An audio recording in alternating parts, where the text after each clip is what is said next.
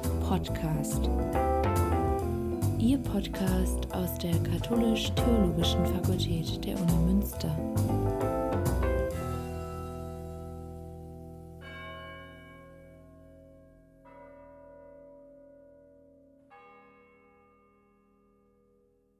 Chiara Brunet und Johannes Feindler sind studentische Hilfskräfte im Team für Videografie, Schulung und Technik an der Katholisch-Theologischen Fakultät der Uni Münster und möchten die Arbeit mit dem Medium der Videografie an der Hochschule implementieren.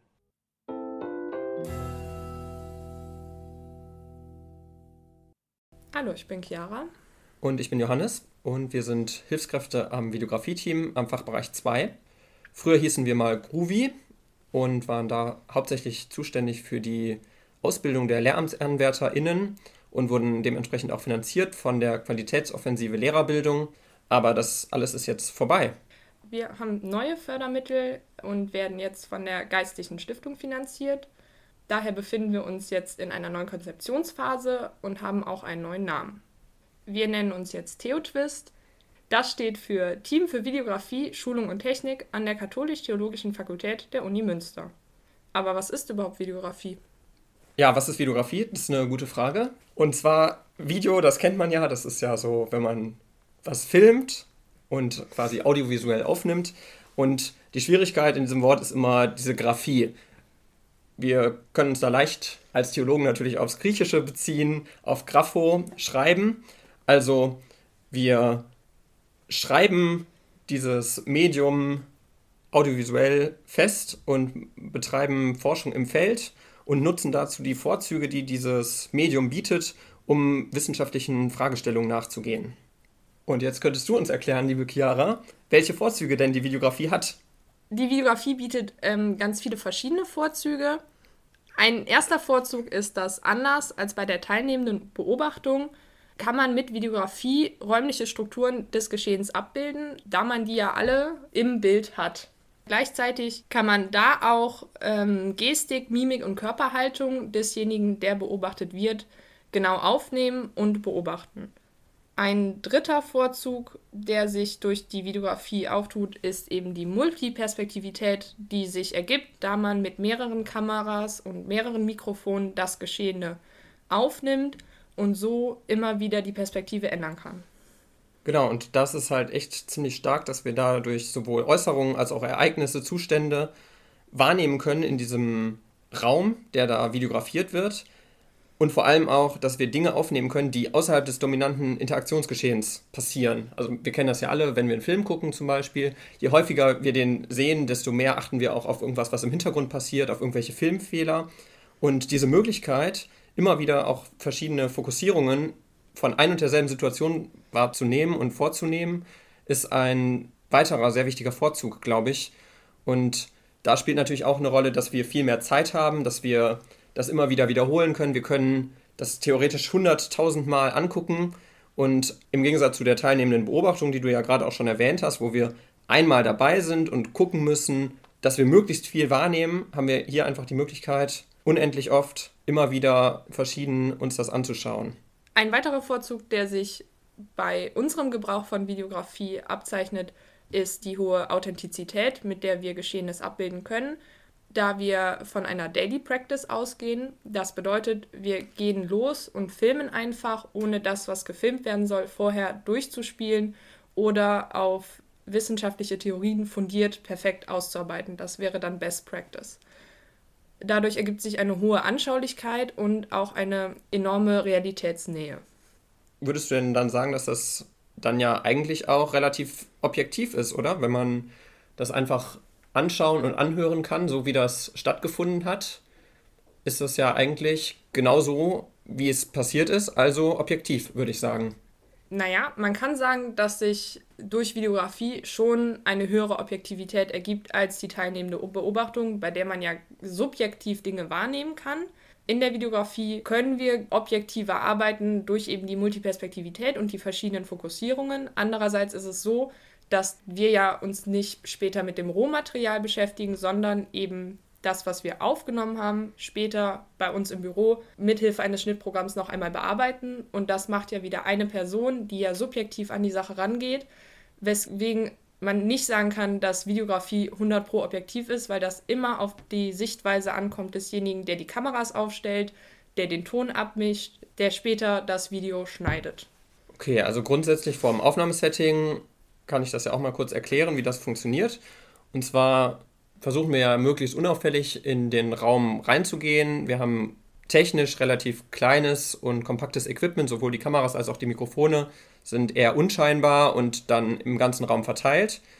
Und ja, dadurch, dass wir uns dann in dem Setting auch am Rand versuchen aufzuhalten, ist das ein bisschen so, als würde einfach alles wie immer stattfinden und dann steht da ein bisschen Technik rum und wir nennen das dann minimalinvasiv, also wir greifen nur minimalst in das Geschehen ein, um eben genau das, was wir gerade erwähnt haben, die Authentizität und die Objektivierbarkeit größtmöglich zu erhalten. So, das heißt, wir haben jetzt als letzte große Fragestellung, wo kommt das Ganze zum Einsatz? Also welche Angebote haben wir? Vielleicht kannst du da mal anfangen, ein bisschen was vorzustellen, Chiara. Wir sind ja jetzt für den ganzen Fachbereich 2 zuständig und eben nicht mehr nur für die Ausbildung der LehramtsanwärterInnen.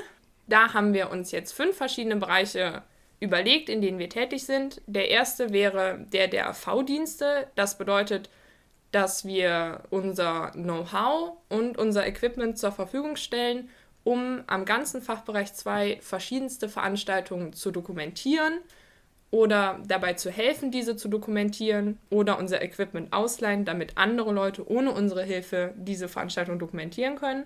Wir beraten aber auch sowohl in rechtlichen Aspekten wie zum Beispiel Datenschutzrechte und Rechte am Bild, was man da beachten muss, wenn man eben losgeht und audiovisuell Aufnahmen macht.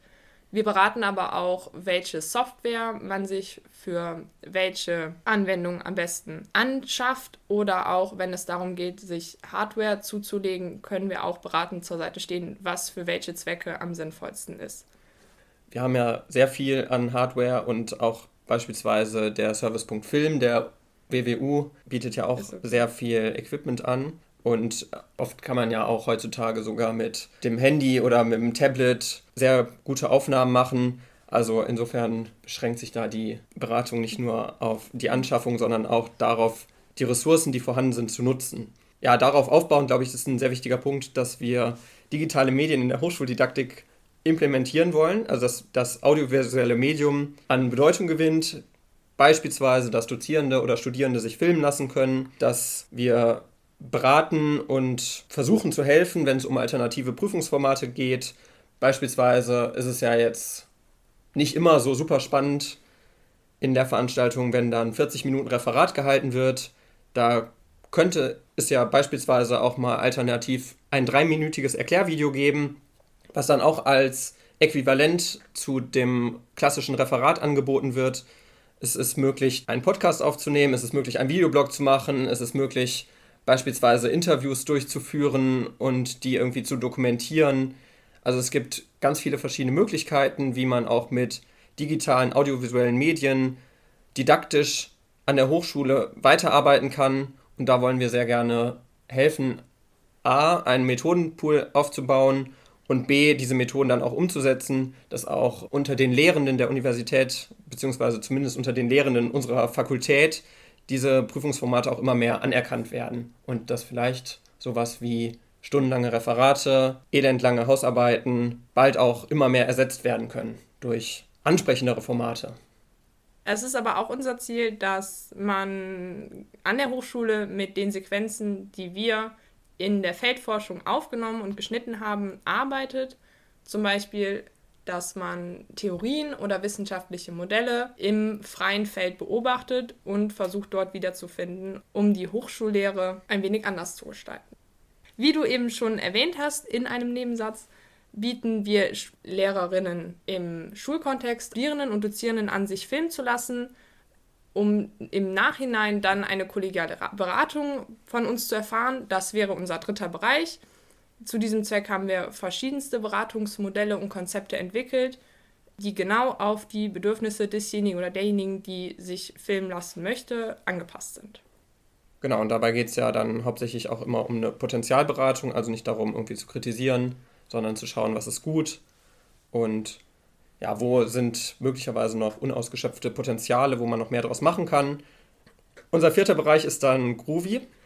Also das, was früher unser Kerngeschäft war, bleibt jetzt als ein kleiner Bereich unserer Arbeit bestehen. Und wir werden auch weiterhin in der Religionsdidaktik und in der Lehrerinnenausbildung anzutreffen sein und dort ja, die Sequenzen, die wir die letzten zwölf Jahre aufgenommen haben, zur Verfügung stellen, um daraus dann auch fachdidaktische Fragestellungen zu bearbeiten. Unser letzter Bereich wäre die Homiletik, bei der wir den Studierenden im Vollstudium unser Equipment zur Verfügung stellen bei ihren Predigtübungen, sodass diese von den ganzen Vorzügen der Videografie profitieren können. Also genau das ist, denke ich, unser Anliegen von TheoTwist, also Team für Videografie, Schulung und Technik. Wir haben im Angebot Videografie, Schulung und Technik. Und genau diese drei Bereiche haben wir jetzt hoffentlich ausführlich dargestellt, dass es uns sehr wichtig ist, dieses Medium im Hochschulbereich, im Bereich unserer Fakultät zu implementieren und die ganzen Vorzüge zu nutzen, um auch in der Forschung und in der Wissenschaft weiterzukommen.